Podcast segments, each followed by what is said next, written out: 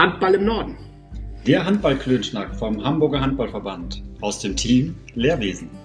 Mein Name ist Franco Tafuro. Und mein Name ist Mirko Demel. Wir sprechen über Trainingsmethodik und Philosophie, Motivation und Kommunikation. Wir sprechen über Ausbildungen, Aktuelles und Typen aus dem Hamburger Handballverband. Klönschnack, Interviews und knifflige Aufgaben.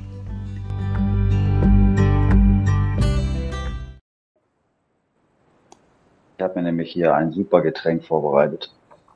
Oh. Cuba Libre. Mit 56. Oder wie heißt der Quatsch noch mit Milch? 94? Nee, weiß auch nicht. Ich kenne mich bei Alkohol einfach nicht aus.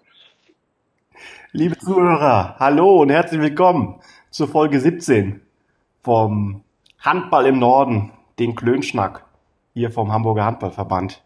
Wie ihr hört, Mirko ernährt sich gesund. Und Mirko, nach zwei Wochen Saison, wir sind äh, zwei Monaten, so lange ist es her, dass die Saison gestartet ist. Irgendwie ist man schon wieder voll mittendrin. Aber die gesunde Ernährung, die ist auch nötig, nötig ne? Hallo zusammen. Ich trinke grünen Tee äh, mit einem Schuss Milch. Das ist die grüne Suppe, die ich dir gerade in die Kamera gehalten habe. Sah auch genauso lecker aus, wie du es gerade beschrieben hast. Nein, das ist super. Es ist wirklich, äh, also das ist so mein, mein Highlight Hm. zwischen dem, ähm, mir geht's ja nicht so gut. Wieso? Äh, gestern ähm, den, die zweite Niederlage in Folge, die Crunch Time mit zwei Toren verloren. Hm. Dann nach Hause Fahrradsturz.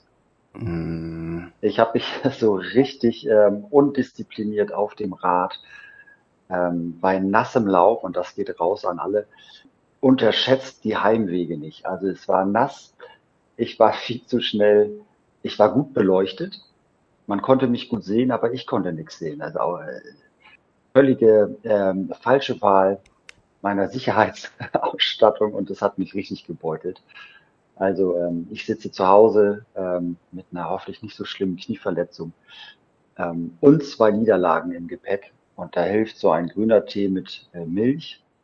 Ähm, und dein Telefonat, das hilft. Guck mal, zwei Highlights gegen zwei. Mirko, ich darf, darf erstmal sagen, dass ich sehr, sehr froh bin. Du hast mir den Unfall etwas genauer geschildert, dass wir heute die Aufnahme machen können. Weil das sagst du zwar so salopp, aber ähm, an deiner Stelle, da hätte ich 20 Liter von diesem Getränk, das so unansehnlich aussieht, getrunken. Ähm, da hast du echt schon einige Schutzengel gehabt. Schön, dass du heute unter uns bist. Und mal eben hast du gesagt, zwei Niederlagen am Stück und das für einen Erfolgsmenschen wie dich. Ah, dir geht's bestimmt verdammt gut. Ja, weil einfach denn, also wäre ich A-Jugend oder B-Jugendtrainer, dann könnte man es ja echt noch verkaufen zu, wisst ihr, 50 Minuten von so einem 60 Minuten Wettkampf habt ihr toll gespielt, habt gute Entscheidungen getroffen. Ähm, und man kann das so als Entwicklungsschritt immer wieder noch oder muss man dort ja verkaufen. Aber ich bin ja in diesem Jahr ein Erwachsenentrainer ähm, und mit einer Wettkampfmannschaft unterwegs. Und da zählt es am Ende einfach nicht, wie toll du gespielt hast und dass du 50 Minuten super warst. Du gehst mir einfach mit keinen Punkten nach Hause. Und äh, wenn das einfach in den letzten zehn Minuten immer passiert, äh, tut das natürlich umso mehr weh. Da, da erzähle ich nichts Neues. Das hatte jeder mal als Trainer, als wenn du wirklich ein äh, wo die Hütte kriegst und so ein Spiel ganz klar verlierst. Lass mich doch mal Ja. den Lehrwart in dir fragen. Was nimmst du denn dort für dich als Quintessenz mit nach zwei Monaten Saison? Und wenn du merkst, die letzten zehn Minuten oder insgesamt zehn Minuten des Spiels ähm, greifen nicht, was, was empfiehlst du all jenen, die vielleicht ähnliche Erfahrungen in den ersten acht Spielen dieser Saison gemacht haben? Wenn überhaupt alle die Maximalanzahl an Spielen absolvieren durften und konnten. Genau, ich glaube, die meisten sind im siebten oder achten Spieltag und alles groovt sich ja so ein, denke ich. Ähm, wenn wir da ja ans, ans Coaching denken, an, an, an die Teamführung, also die eine Aufgabe des Trainers, dann ähm, ist es bestimmt einfach jetzt mal die Perspektive zu wechseln. Mhm. Ähm, fokussiere ich nicht etwas zu kleines oder kleines Ziel, äh, was ich nicht erreicht habe? Mhm. Oder wenn ich das äh, ähm, Ziel auch erreicht habe, es geht ja auch positiv, mhm. ähm, dann suche dir auf jeden Fall ein neues Ziel und ähm, wenn du nicht so erfolgreich bist, wechsel doch einfach mal die Perspektive. Schaue es aus einem anderen Blickwinkel und ähm, auf jeden Fall Kommunikation. Also ob es läuft oder nicht, setze ich jetzt auch mit dem mit deinem Team zusammen und frage, was ist gut, was machen wir weiter so ähm, und was sollen wir ändern, dass wir nicht immer die Kuh äh, aus dem Brunnen ziehen müssen oder wo sind wir bei, bei falschen Sprichwörtern. Ähm, nicht, wenn das Kind schon in den Brunnen gefallen ist, müssen wir äh, müssen wir handeln, sondern kurz vorher. Ähm, das würde ich mitgeben. Und äh, wie genau war die Frage, was würde ich als Lehrwart jetzt empfehlen nach dem achten Spieltag? Das Hygienekonzept einhalten, nett und freundlich an der, an der Seitenlinie bleiben, Dinge akzeptieren, gute Stimmung in den Hallen provozieren und ähm, ja, einfach mal laufen lassen. Schön. Einfach mal laufen lassen. Ich meine, das war ja nicht nur für uns Handballer ein, ein Start mit einer verdammt, mit einem verdammt langen Vorlauf, wenn wir den Lockdown nochmal in den Mund nehmen dürfen, sondern auch für ganz wichtig die Schiedsrichter, die ja auch ihren Tag des Schiedsrichters hatten. Ähm, magst du da vielleicht eher mich fragen, wie ich die Schiedsrichter empfunden habe zum Saisonstart? du meinst, weil ich keine Empfindungen habe? Ja, glaube, ähm, weil die. Ich, ähm, äh, absolut. Da bist du einfach äh, besser in der, in der Definition. Ähm, und äh, ist ja ein ehrlicher Podcast. Ja, ich habe mich schon über Schiedsrichter ähm, geärgert und ähm, da vielleicht vorweg, wie du eingeleitet bist oder das eingeleitet hast, diese lange Pause. Ich habe auch tatsächlich eineinhalb Saison nicht an der Seitenlinie gestanden, wie so viele Trainer wahrscheinlich ein Jahr. Und so lange haben Schiedsrichter auch nicht auf der Platte gestanden. Ähm, deswegen ist immer mit ein bisschen Abstand die Empathie denn doch da. Aber ich nehme, ich frage dich, wie hast du bisher die Schiedsrichterleistungen und auch den Stand der Schiedsrichter wahrgenommen? Und ähm, gehe hinterher mit der Frage aus dem Interview von Carsten Schmidt, denn wir hatten ja einen Schiedsrichter hier zum Interview. Ja ähm, nochmal in den Raum gestellt, sollten Schiedsrichter regelmäßig trainieren. Und zwar deren Anforderungsprofil. Also ich beantworte mal die erste Frage für mich. Ich war insgesamt angenehm überrascht, wie schnell die Schiedsrichter wieder ihre Sicherheit gefunden haben in vielen Phasen des Spiels. Ähm, also gerade am Anfang und bis kurz vorm Ende. Dann habe ich allerdings schon bei dem einen oder anderen festgestellt, dass durchaus auch das, was du in der letzten Frage gesagt hast, nämlich auch durchaus deren athletische Fähigkeiten ähm, immer wieder auf die Probe gestellt wurden, was natürlich auch, so wie Carsten uns das dargestellt hat, durchaus mit dem einen oder anderen ähm, Konzentrationsmangel verbunden ist. Ich sag dir aber auch ganz ehrlich, das passiert auch durchaus mancher Erwachsenenmannschaft, die zwei oder drei Trainingseinheiten hat, die in der Crunch-Time insgesamt die Kondition und damit auch die Konzentration verliert da bin ich der Meinung. Was ich festgestellt habe, ist, dass auch manche Regeln gar nicht mehr so bewusst und so bekannt sind. Also ähm, die Sechs-Bälle-Regel im Rahmen der Passivität, die Progression, auch die Regel, was passiert bei Kontakt, bei Würfen von außen. Dass ich wirklich. Also, bei, bei, wem meinst du, bei wem ist die Regel nicht mehr so im Kopf? Bei den auch bei manchen, oder bei, bei vielen Spielen? Mannschaften. Auch bei Mannschaften. Und ich finde auch Schiedsrichter versuchen aktuell der ein oder andere ähm, ja so einen zweischneidigen Schwert von Pädagogik. Ich schule die Teams darin, dass sie diese Regeln kennenlernen und einige, die das eben sehr hart umsetzen. Und ich glaube, da ist es wichtig, dass man eine klare Linie fährt, gleich am Anfang, dass man als Mannschaft weiß, wo ist man dran. Zum Beispiel bei dem Berühren des Spielers von außen, wo es ja eine klare Regel gibt. Und ich muss auch feststellen, dass der eine oder andere Spieler diese Regel in dieser Deutlichkeit noch nicht akzeptiert hat. Das muss ich auch sagen. Ähm, gleichwohl, ich denke, dass auch die Schiedsrichter durch jedes Spiel besser werden. Ähm, Spiele pfeifen macht bessere Schiedsrichter. Und ich habe den Eindruck, dass viele bei noch so viel Videostudium ähm, das hilft nur bedingt, um in den Entscheidungsmomenten wirklich genau den sicheren Pfiff leisten zu können. Wir müssen spielen, wir müssen akzeptieren, gib uns allen ein halbes Jahr Zeit und dann können wir auch wirklich wieder abschätzen und auch wirklich fairerweise beurteilen und bewerten, was Sache ist.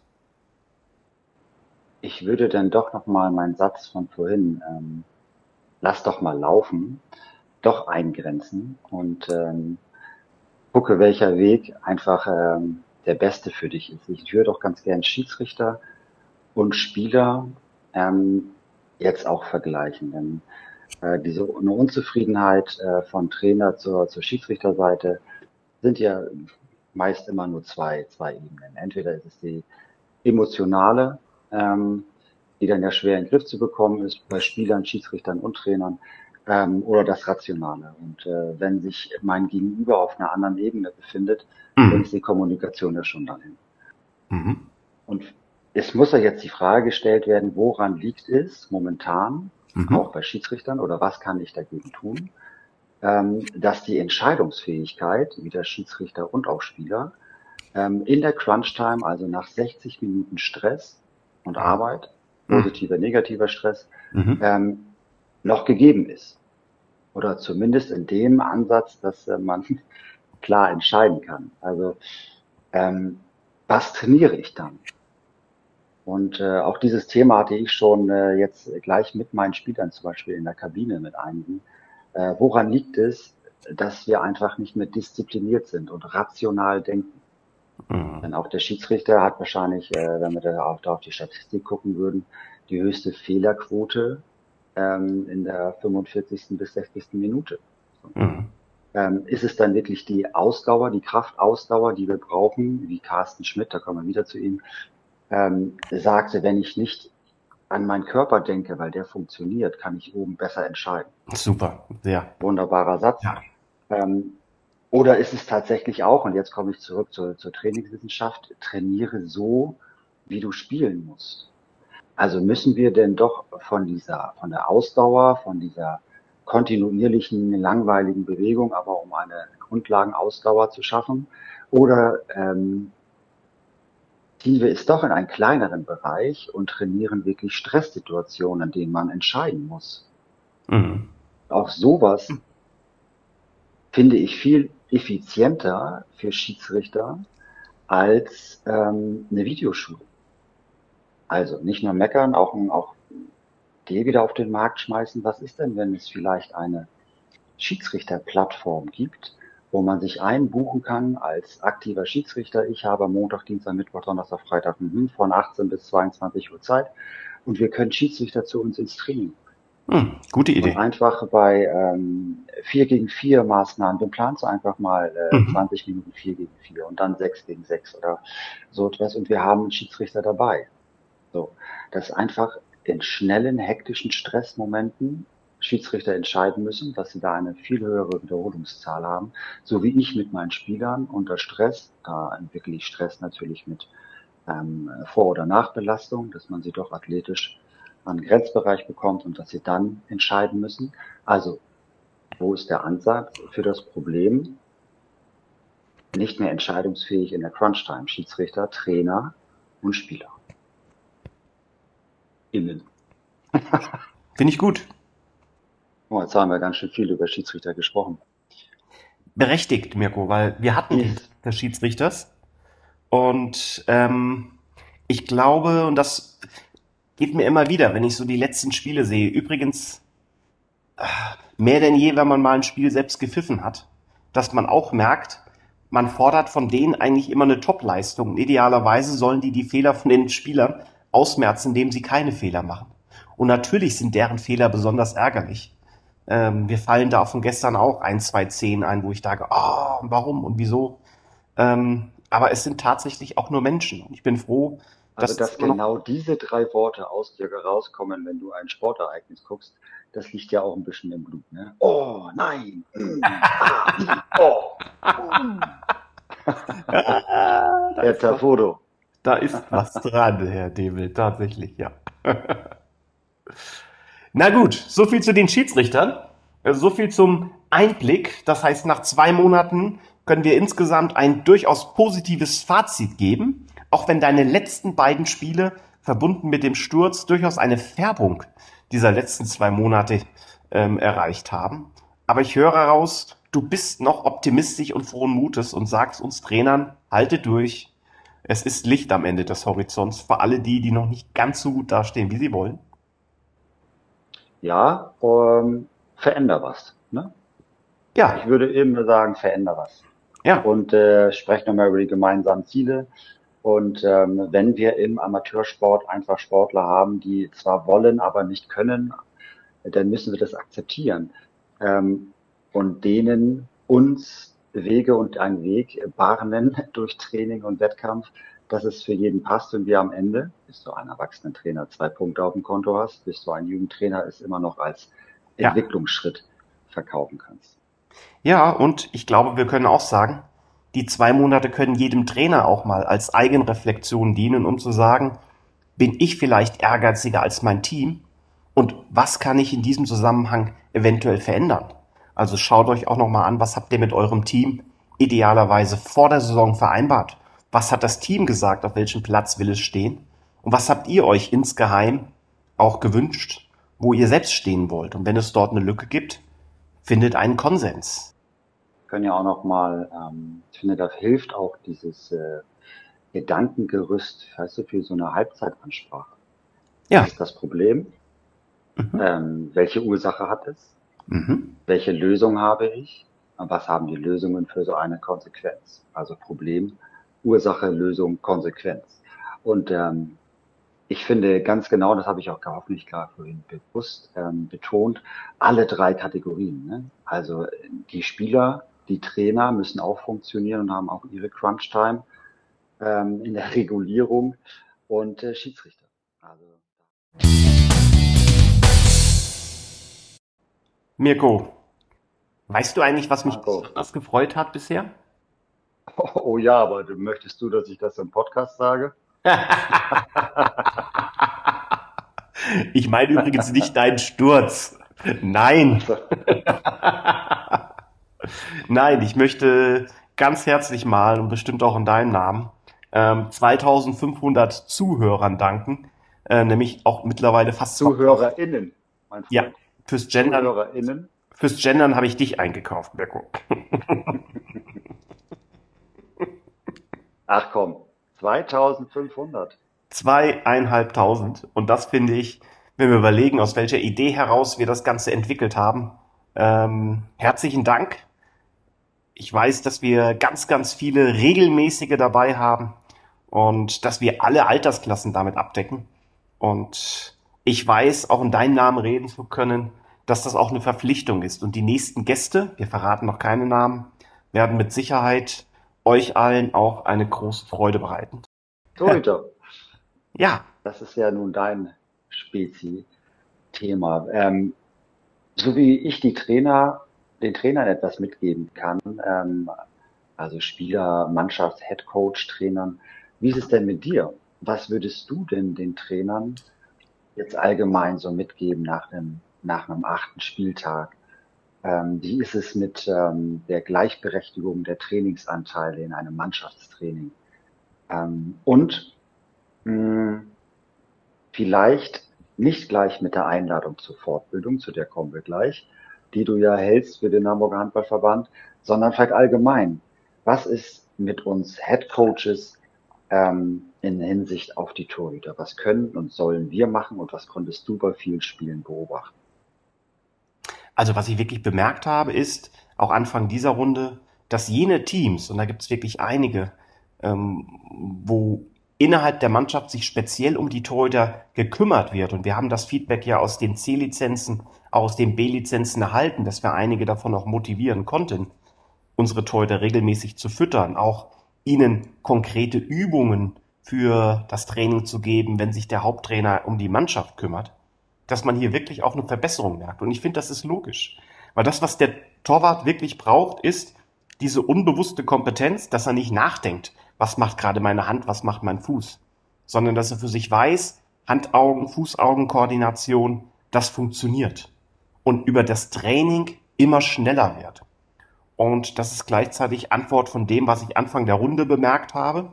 Ich habe bemerkt, dass viele Torhüter noch genagt haben, dass sie wirklich noch die Sicherheit gesucht haben, dass sie irgendwann mal im Spiel auch verzweifelt waren, weil sie dieses Gefühl auch, diese Frustrationstoleranz nicht kannten und dann auch diese suchenden Blicke zur Bank, ähm, wo man als Torwart wirklich auch mal froh ist, wenn man einen Anker hat und da nicht nur der Trainer abwinkt oder beleidigt schaut oder einem insgesamt was hinknallt, sondern Den auch musst du doch haben. Als Torwart. Den musst du doch, ja, ja, der, also der, der strafende Blick des Trainers an den Torwart, auch mit überhaupt keinen Grundkenntnissen, ob es ein Torwart oder Abwehrfehler war und dann der Satz, den musst du doch haben. Torwart-Ecke. War Torwart-Ecke. Ja. Torwart-Ecke, ehrlich. Nein, wirklich, das ist Übung und man merkt es wirklich bei all denen, die Feedbacks habe ich, auch von den Torhütern, wo sich gezielt um die Torhüter bemüht wird, haben wir viel bessere Quoten. Und das, was ich eben auch festhalten kann, was ich nochmals vorschlagen kann, macht wirklich Statistiken und schaut euch mal die Wurfbilder an. Das gibt nicht nur innerhalb des Spiels einen Rückschluss, wo Spieler X oder Y am liebsten hinwirft, wenn er über die Mitte kommt oder wenn er insgesamt ähm, auch direkt sich in 2 und 1 durchgeht, wo seine Lieblingsecke ist und was er favorisiert, sondern das gibt uns auch für das Training einen Rückschluss, wo wir eventuell auch einen Trainingsbedarf haben. Ja, aber warte, warte, Franco. Ähm, was soll ich denn jetzt aufschreiben? Wo der, wo der Gegenspieler durchbricht, also wo, wo der Torwart die meisten Bälle bekommt in sein, für sein Positionsspiel? Oder kreuze ich an, wo die Einschläge waren? Idealerweise beides. Wo war der Abwurfpunkt? Und auf der anderen Seite, und das ist natürlich noch das Wesentliche dabei, wo im Tor ist der Ball eingeschlagen? Oben, Und dann möchtest, dann willst du auch noch wissen, will der Headcoach auch noch wissen, welcher Spieler den Ball geworfen hat. Wie, wie, wie hast du dafür eine App oder wie machst du das? es gibt Apps dafür, tatsächlich. Ähm, wir nutzen häufig noch schlichtweg handschriftlich, dass wir das Tor als solches im Hintergrund haben und auf diesen Notizen die Nummer in das Tor zeichnen und machen wir einen Kringel um diese Nummer, es ist ein Tor, wird nur die Nummer in dieser Ecke, wo der Ball eingeschlagen ist, zum Beispiel die Nummer, Ah, verstehe. hat vom Torwart aus, vom, Sp- man betrachtet immer die Position vom Spieler aus, oben rechts geworfen. Äh, Okay. Und dann heißt umkringelt Tor, ohne Kringel kein Tor. Okay, das ist einfach. Das ist gut. Gute Lösung. Und wenn du das Wurfbild analysieren willst, was ich gerne mit meinen Torhütern mache, dann schaust du dir an, von wo kommt der Spieler?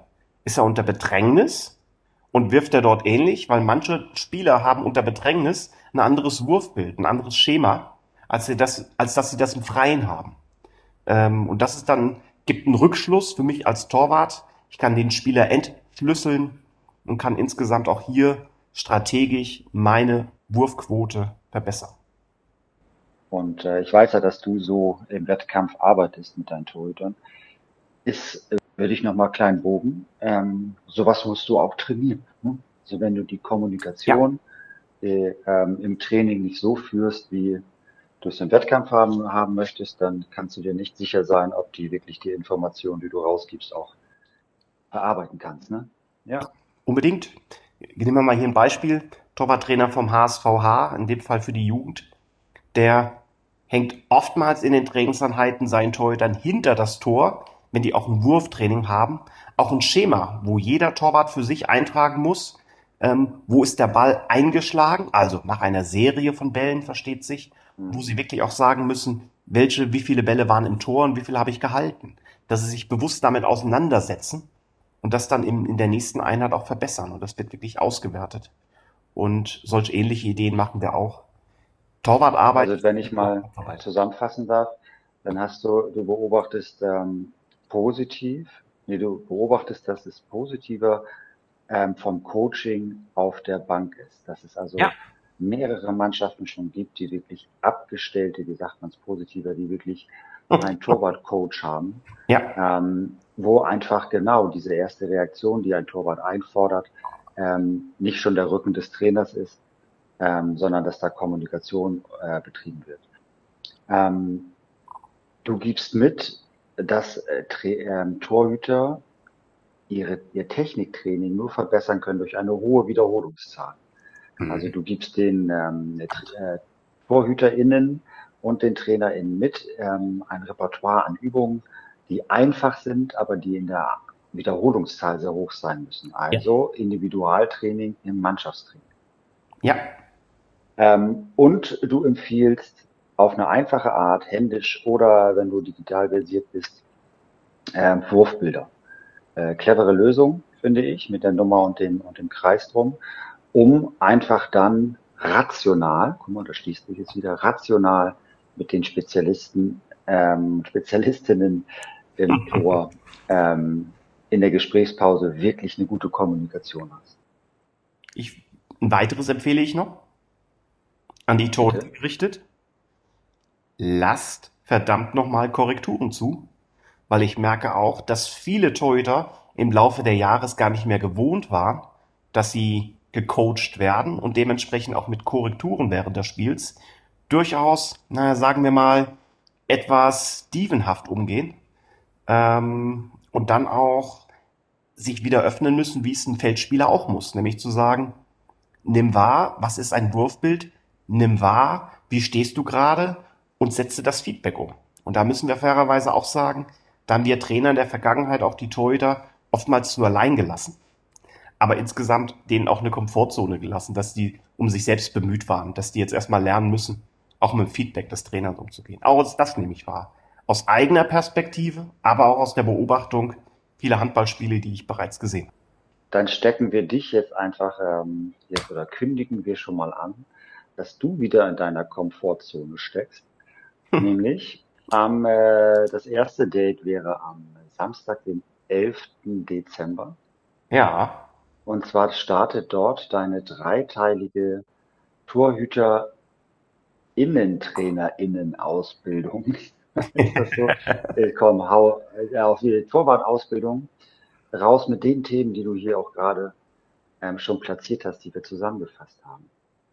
Äh, richtig? Möchtest du noch ein paar Worte dazu sagen? Ja, sehr gerne. Also wir wollen, es sind sogar fünf Teile insgesamt und wir haben vereinbart, dass bei drei Teilen, ähm, die derjenige besucht hat, derjenige, der möchte, freiwillig sich sozusagen auch einem, na, einem gewissen kleinen Lizenzierung ähm, im Rahmen unseres Hamburger Handballverbands, nämlich einer Hausarbeit auch unterziehen kann. Das heißt, wer drei von fünf Trainingsbeispielen innerhalb der nächsten sechs Monate absolviert hat, bekommt von uns eine Übungsaufgabe zum Training der Torhüter und wird dann auch von uns sozusagen auch trainiert. Und die drei Inhalte, die wir trainieren, gehen letztendlich um alle Bereiche des Torwartspiels. Also es geht um die Abwehr hoher, halbhoher, flacher Bälle.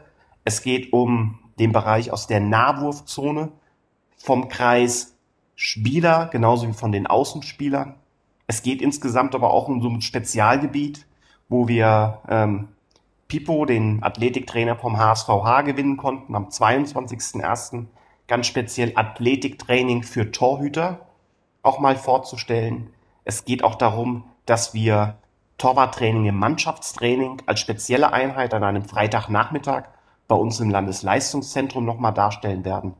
Und da bin ich sehr froh, dass ich unter anderem mit Tom Reichel, Torwarttrainer bei uns im Torwartstützpunkttraining, aber auch bei Hamburg Nord und mit anderen Torwarttrainern wirklich ein tolles Team habe und dass wir hier die Trainer, wir haben es auch ganz bewusst genannt, Torwarttrainerführerschein so ein bisschen an die Hand geben. Ah, schöne Überschrift. okay, toll. Also man kriegt da am Ende auch ähm, ein kleines Zertifikat. Das finde ich prima. Ja. Letzte Frage. Ähm, dazu kann man pro Teil, die gehen ja immer über fünf Lehreinheiten. Die bekomme ich dann auch an meine Lizenz angerechnet. Ja, so natürlich. Steht, glaube ich, der, der Lehrwart. Ja, prima. Toll. Macht die Hütte voll. Freue ich mich riesig. Also nicht nur was für ähm, Torwarttrainer Spezialisten, sondern ähm, auch für den äh, allgemeinen Coach, Allgemeintrainer, um wirklich was mitzunehmen. Klasse. Und ich sag nochmal, es sind Präsenzseminare. Ähm, das heißt, die Teilnehmerzahl ist definitiv begrenzt, aber wir werden diese Seminare auch durchführen im Rahmen des Torwart-Stützpunkt-Trainings. Das heißt, wir werden Live-Trainingseinheiten auch dabei haben. Wir werden viele Übungen dabei haben, so dass man wirklich auch Übungen zum Training der eigenen Torhüter auch mitnehmen kann und lernt.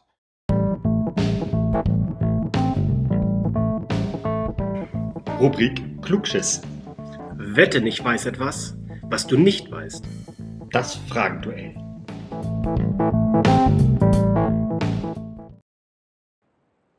Na, Mirko? Na, Franco. ah, übrigens, wenn ihr auch mal eine solch kompetente Antwort, wie sie Mirko jetzt bestimmt gleich geben wird, empfangen wollt, schickt uns. Dann kann Franco euch viele Fragen. Telefonnummern geben. Nein, schickt uns gerne eure Fragen. Wie immer findet ihr in der Bio die genauen Informationen, wie wir uns beiden erreicht.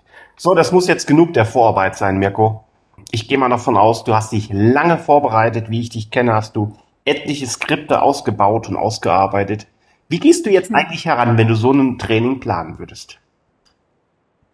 Also ich glaube, wir müssen die Zuhörer, Zuhörerinnen nochmal abholen. Also wir haben uns ja, ich selber habe mir ja das Bein gestellt und vorhin spontan gesagt, lass uns doch den Klugschiss mit in diese Sendung nehmen. Mhm. Und ähm, wir haben es beide vergessen, sogar was es war. ähm, gut ab, wenn ihr es wisst. Ähm, und nun haben wir uns das gerade noch mal angehört. Und äh, jetzt stehe ich so ein bisschen, äh, nicht so ein bisschen auf dem Schlauch, lange nicht. Aber wir haben schon wieder Stress. Stress in der Crunch-Time. Die Frage war nämlich, und das, Franco, ist so, wie wir die Aufgaben in der B-Lizenz zum Beispiel stellen. Mhm. Grundsätzlich wolltest du wissen, ähm, wie ich die Explosivitätskraft beim Torhüter verbessern kann. Ja. So.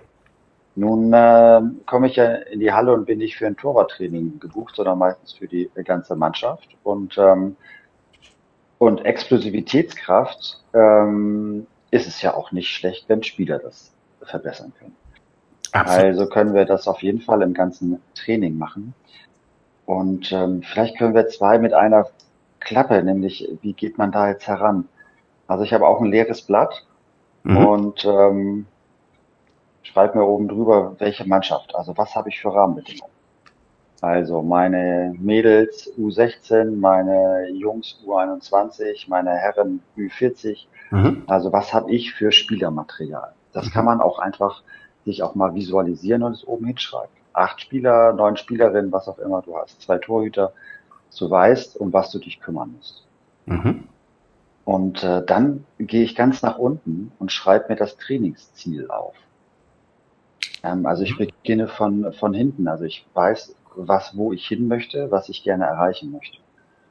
Und bei Explosivitätskraft wäre es ja ähm, ein Ziel, dass der Torwart den zweiten Ball, also nach Abpraller, auch hält. Also aus einer gehaltenen Aktion, ähm, was ich Wurf aus dem Rückraum, er geht äh, lang unten mit dem Bein hin in die, die Sitzstellung, schafft es aber schnell wieder hochzukommen und oben lang zu halten. Also best of Andy Wolf, das ist natürlich in Perfektion, aber du weißt, was ich meine. Ja. Das kann dich im Zielspiel steuern. Explosivitätskraft beim Spieler wäre ja auch, wenn du ein 1 gegen 1 gewinnst durch, ein, mhm. äh, durch eine Lauftäuschung oder ähm, jegliche andere Täuschung. Ich kann also das Zielspiel schon ähm, so steuern, dass ich das belohnen will. Also Tore durchs 1 gegen 1 und ähm, gehalten nach Nachwurf, und das kann ich dann ja auch noch irgendwie steuern, zweiten Ball hinterher feuern oder so. Mhm. Ähm, das muss extra belohnt werden. Also da gehe ich hin. Um das können zu damit sie das können, müssen sie das ja spielerisch irgendwie auch erst umsetzen. Also gehe ich in Grundübung und Grundspiel erst etwas erlernen und dann etwas selbst ähm, unter Stress dann wieder abrufen zu können. Mhm. Und ähm, da sind es für mich kleine Wettkämpfe.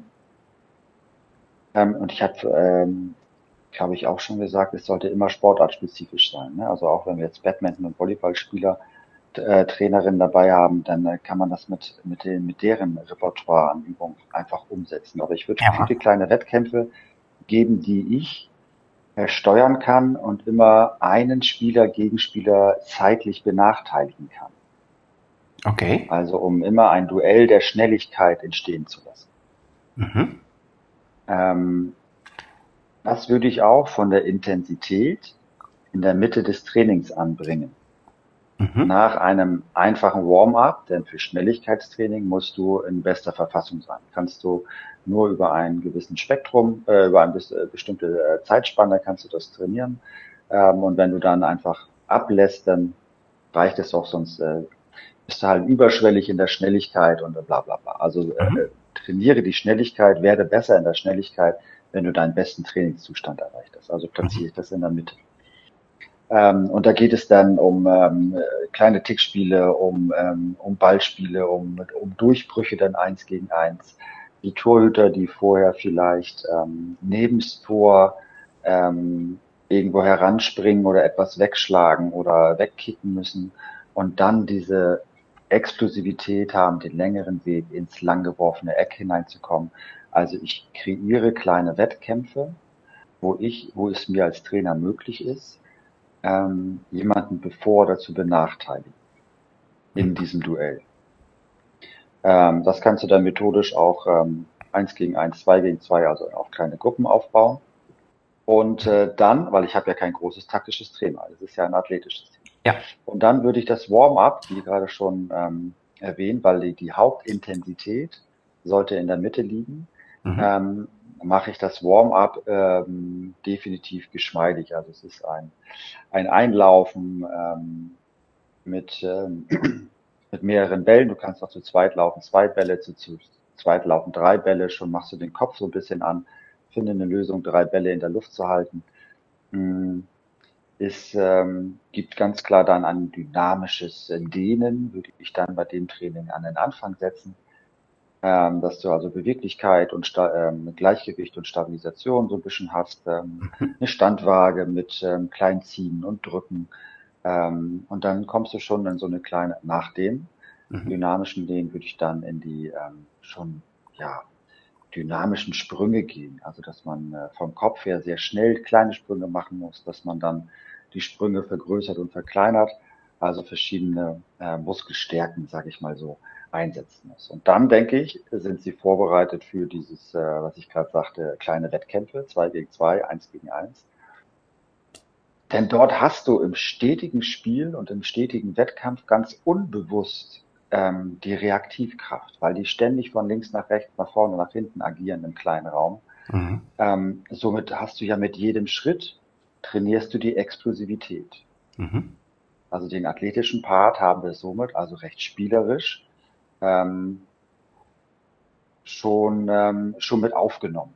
Mhm. Aber Explosivitätskraft kann, muss ja kompensieren, nicht kompensiert, muss, ähm, muss da nochmal einen draufkriegen und das ist die Entscheidungsfähigkeit. Also ich kann ja noch so einen schnellen Wackler machen, wenn ich dann am Ende nicht entscheide, ähm, ist der Pass oder der Wurf aufs Tor das richtige Abschlussmittel, äh, dann hilft mir ja die ganze Athletik nichts. Also würde ich auch da, deswegen am Anfang, kognitiv wieder etwas arbeiten. Also fangen Sie gleich ein. Da wird nicht mehr gelabert über McDonalds und neue Autos oder, oder eben, ähm, ein, irgendein anderes Klischee, sondern die kriegen sofort Denkaufgaben. Also, was ich gerade sagte, drei Bälle, zwei Menschen, äh, drei Menschen, vier Bälle. Ähm, nur ein Ball darf als Tipp gespielt werden. Also die müssen sofort ins Denken und ins Arbeiten kommen. So würde ich das erste Training ähm, zu dem Auftrag, verbessere die Explosivitätskraft meiner Torhüter, Schrägstrich Spieler, ähm, machen, mich mit der Mannschaft eingerufen und dann schauen wir weiter. Ja, spannend, toll. Also, ich hatte gerade eben, als du das so ausgeführt hast, die Idee, diese Rubrik, dass wir so ganz praktischen Klugschiss machen, wo man einfach mal auch den anderen teilhaben lässt an unserer Trainingsplanung, den sollte man immer wieder mal ein, einbauen, weil das bestimmt für den einen oder anderen mal interessant ist. Wie gehst du auch an solche Aufgabenstellungen heran, wenn du ein Problem oder eine Herausforderung im Spiel erkannt hast? Mirko, vielen Dank. Mhm. Lass uns da noch zusagen, es gibt ja so viele Plattformen, wo, du, wo es Handball-Videotrainings gibt. Und da fange ich aber auch immer am Ende an. Also ich google nicht Warm-up, ähm, sondern ich gucke mir bei ein, zwei Seiten, also Handball Inspired finde ich zum Beispiel ganz toll, da gebe ich mein Ziel ein. Ne? Also ich sage ähm, zwei gegen zwei Angriffstraining, so, weil ich meinen Angriff verbessern will. Dann gucke ich mir das Video an und plane zurück. Wie muss ich die Spieler vorbereiten, damit sie das am Ende können? Die Perspektive wechseln. Was ein Klugschiss. Bonuspunkt für den Klugschiss zum Klugschiss. Finde ich eine gute Idee, Franco, denn das merken wir ja auch so bei den Trainerausbildungen, wenn sie ähm, die Aufgabe bekommen, äh, die Gruppen, die Teilnehmer, mh, hm, plane mal ein Training und äh, wir besprechen das gleich in 20 Minuten. Was? In 20 Minuten?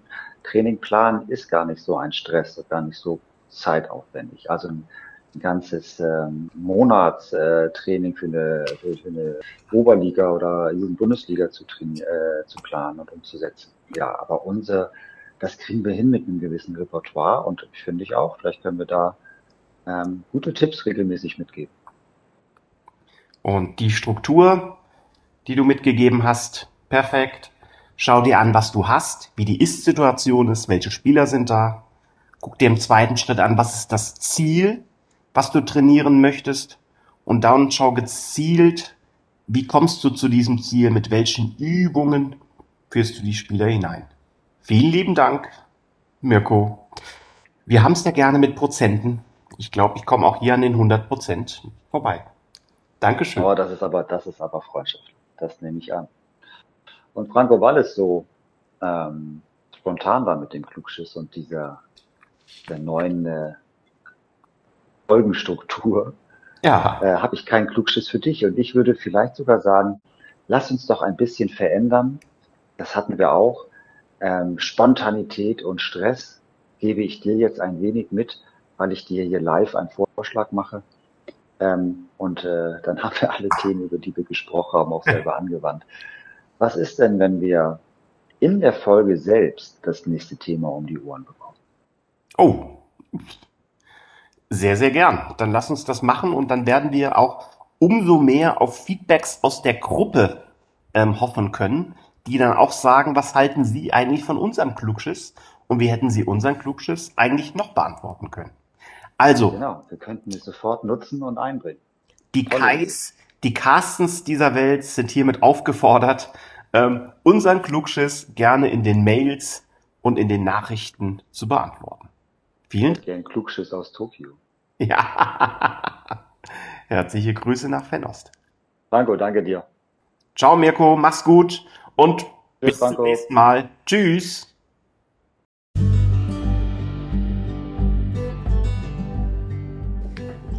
Danke fürs Zuhören. Schön, dass du dabei warst. Bis zum nächsten Mal. Tschüss.